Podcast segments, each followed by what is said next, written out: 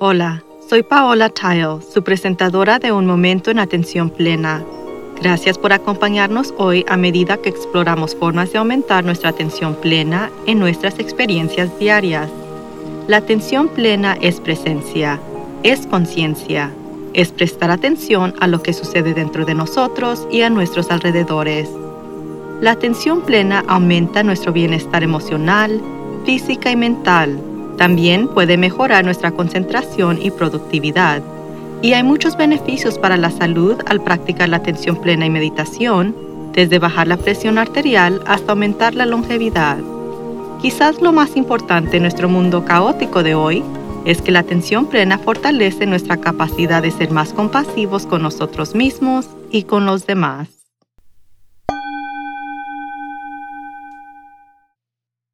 Asistí a un entrenamiento de todo un día la semana pasada sobre el tema de la equidad racial en los sistemas de cuidado familiar y reveló algunos hechos bastante inquietantes sobre el racismo y el comportamiento de las personas en los Estados Unidos. Después, la opinión filtrada de la Corte Suprema sobre el problema de Roe vs. Wade explotó y me molestó profundamente por imágenes de personas gritándose en las calles. Una parte de mí solo quería ignorarlo, todo porque estoy cansada de todo el discurso, pero también tengo un fuerte deseo de ver un cambio positivo. Así que tuve que recordarme a mí misma que el cambio comienza con pasos pequeños y que la esperanza aún existe. Vivimos en una época en la que la comunicación humana está fallando, a pesar de toda nuestra tecnología.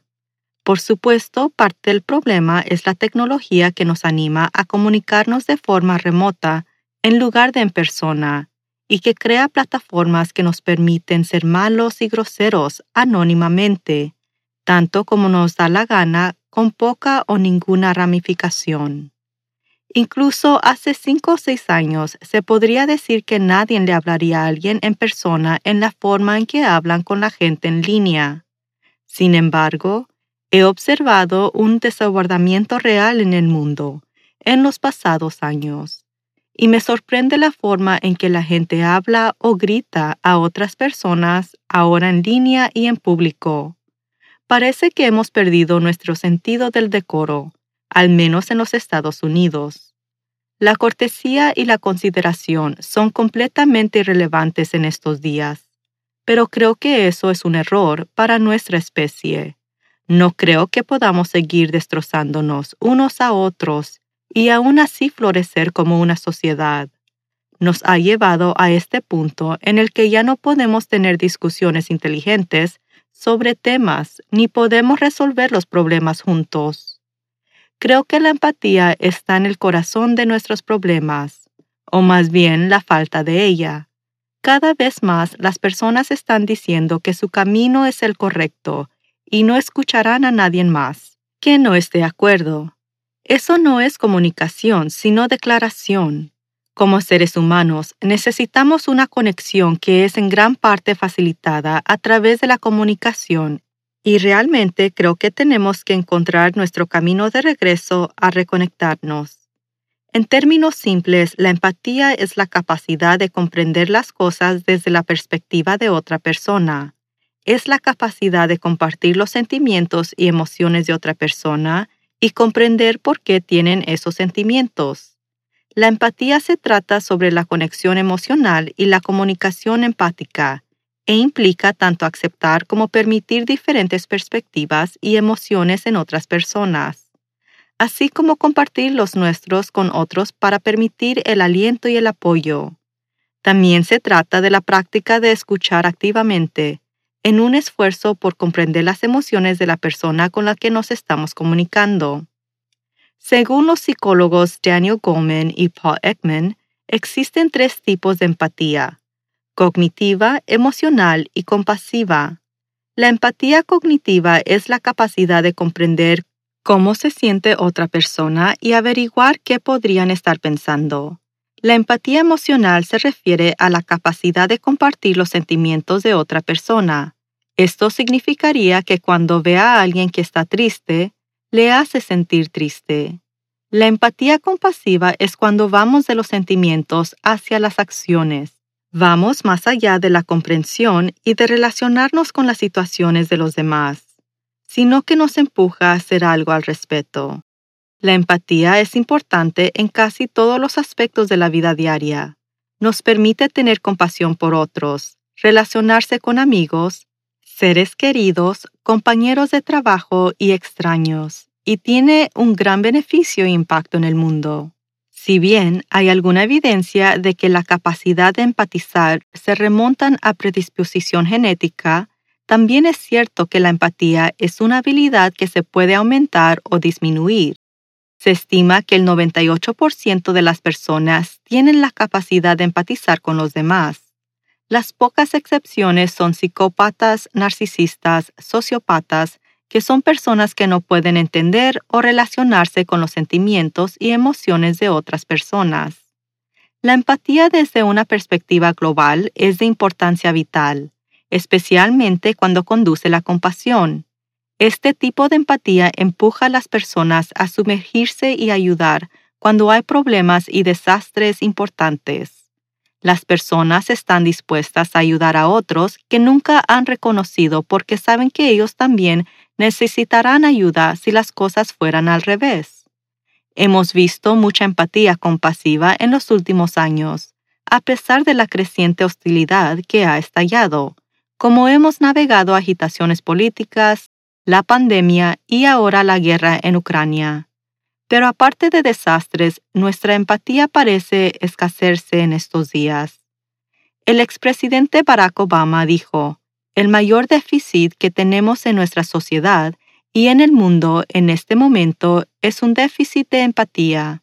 Tenemos una gran necesidad de que la gente sea capaz de pararse en los zapatos de otra persona y ver el mundo a través de sus ojos. Nuevamente, es posible aumentar nuestros niveles de empatía, pero antes de que podamos asumir la perspectiva de la otra persona para poder entenderla mejor y interactuar con ella, necesitamos mejorar nuestras propias habilidades de escuchar. La próxima vez que tenga una conversación con alguien, practique escuchando atentamente. Eso no solo significa limitar cuánto está hablando, sino que significa prevenir su mente de divagar y concentrarse realmente en sus palabras. La mayoría de nosotros quedamos tan atrapados en lo que queremos decir a continuación que dejamos de escuchar lo que nos dice la otra persona. Practicando escuchar activamente nos obliga a invertir en lo que interesa a la otra persona en la conversación. Escuchar se logra mejor cuando dejamos de lado nuestros propios pensamientos y opiniones y conscientemente pensamos en que la otra persona está diciendo. También podemos escuchar mejor cuando dejamos de lado las distracciones como los teléfonos celulares o tabletas cuando damos toda nuestra atención a los demás, les hacemos sentir que son importantes y nos da la oportunidad de entender verdaderamente su punto de vista. Podemos usar la escucha reflexiva para aumentar nuestras comunicaciones empáticas. En lugar de decir algo como, sé cómo te sientes, trate de reflexionar sobre el contexto que está causando que las personas reaccionen de una manera particular. Realmente no entendemos cómo se siente la otra persona, pero podemos validar su experiencia emocional haciéndolo saber que podemos empatizar, tal vez diciendo algo como, yo también estaría molesto si experimentara eso. Sin depender de interpretación, verbalizar los sentimientos de alguien con sus propias palabras ayuda a las personas a sentirse no solo escuchado, sino comprendido. La dificultad, por supuesto, es tratar de entender a las personas con diferentes opiniones y creencias para que podamos comunicarnos empáticamente. Para la mayoría de nosotros es mucho más fácil identificarse con las personas que están en nuestro grupo interno. Es mucho más fácil confiar o comprender a las personas que creemos que son como nosotros.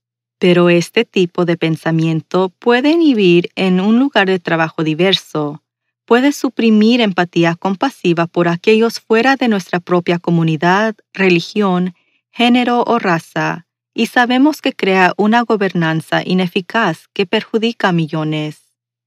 Para desafiar este tipo de pensamiento es importante tomarse el tiempo para comprender a las personas que son diferentes de uno mismo, Para expandir la empatía, una persona podría tener que cuestionar naciones preconcebidas y sesgos y considerar el punto de vista de otra persona.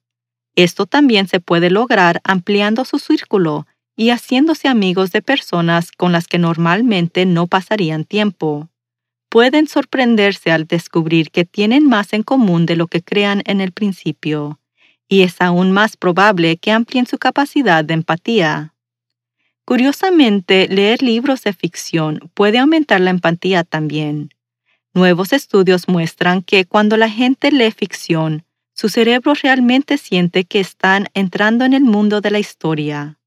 La razón por la que este descubrimiento es importante es porque muestra que las personas pueden identificarse con otras personas y grupos que en realidad están fuera de sí mismos, viviendo vidas completamente diferentes a las suyas.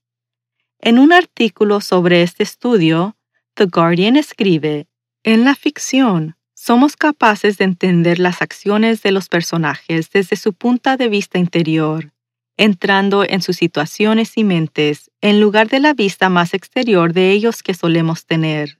En otras palabras, donde nosotros normalmente no tendríamos acceso a los pensamientos de otra persona, la literatura nos da una ventana en los pensamientos internos de otras personas. He leído varios libros que han hecho eso por mí, como la serie número uno de The Ladies Detective Agency de Alexander McCall Smith, todo sobre una notable mujer en Botswana.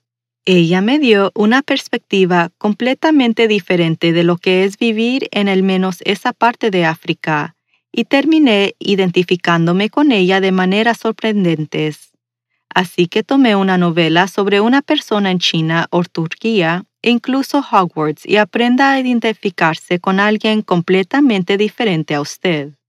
A medida que se calienta el debate sobre Roe vs. Wade, puede brindar una oportunidad para fortalecer nuestras habilidades de empatía y practicar la comunicación empática. Es probable que las protestas se pongan más feas, pero tenga presente lo que dijo Albert Einstein. La paz no se puede mantener por la fuerza, solo se puede lograr mediante la comprensión. Es posible reconocer la experiencia subjetiva de las personas incluso si no estamos de acuerdo con ellas diciendo algo como, eso no ha sido mi experiencia, pero agradezco que comparta conmigo su punto de vista. No tenemos que tener razón todo el tiempo, ¿verdad? Haga una pausa y reflexione antes de emprender una batalla en Twitter o gritar en la cara de alguien en la calle. Tenemos que sacar nuestros egos de nuestras conversaciones y volver a reconocer que todos nos necesitamos a unos a otros. Los tiempos son difíciles. ¿Realmente necesitamos agregar agresión y falta de armonía a nuestra larga lista de desafíos? Parece completamente sin sentido para mí, pero espero que lo piense un poco. Hasta la próxima vez. Lo animo a que medite cada día y permanezca presente en la atención plena en todas sus actividades diarias. Simplemente lleve su conciencia total al momento presente para desarrollar sus habilidades de atención plena, prestando atención a cada detalle de lo que está haciendo, desde lavar los platos hasta las tareas laborales y hasta dar un paseo en pie. Su mente divagará y eso es normal. Cada vez que se da cuenta de que está vagando, eso es atención plena. Considere lo maravilloso que podría ser el mundo si todos estuviéramos presentes en la atención plena. Usted puede ayudar a que eso suceda. Todo comienza con un momento presente en la atención plena. Y por favor suscríbase a Un Momento en Atención Plena con Teresa McKee. Y favor de calificar este podcast para que otros puedan encontrarnos. Y síganos en las redes sociales en arroba a Mindful Moment Podcast. Visite nuestro sitio web amindfulmoment.com para acceder a todos los podcasts y entrevistas. Un momento en atención plena está escrita por Teresa McKee. La versión en inglés es presentada por Teresa McKee y la versión en español es traducida y presentada por Paola Tile. La música del comienzo es Retreat de Jason Farnham La música del final es Morning Stroll de Josh Kirsch Media Right Productions. Gracias por sintonizar. Este podcast es producido por Work to Live Productions.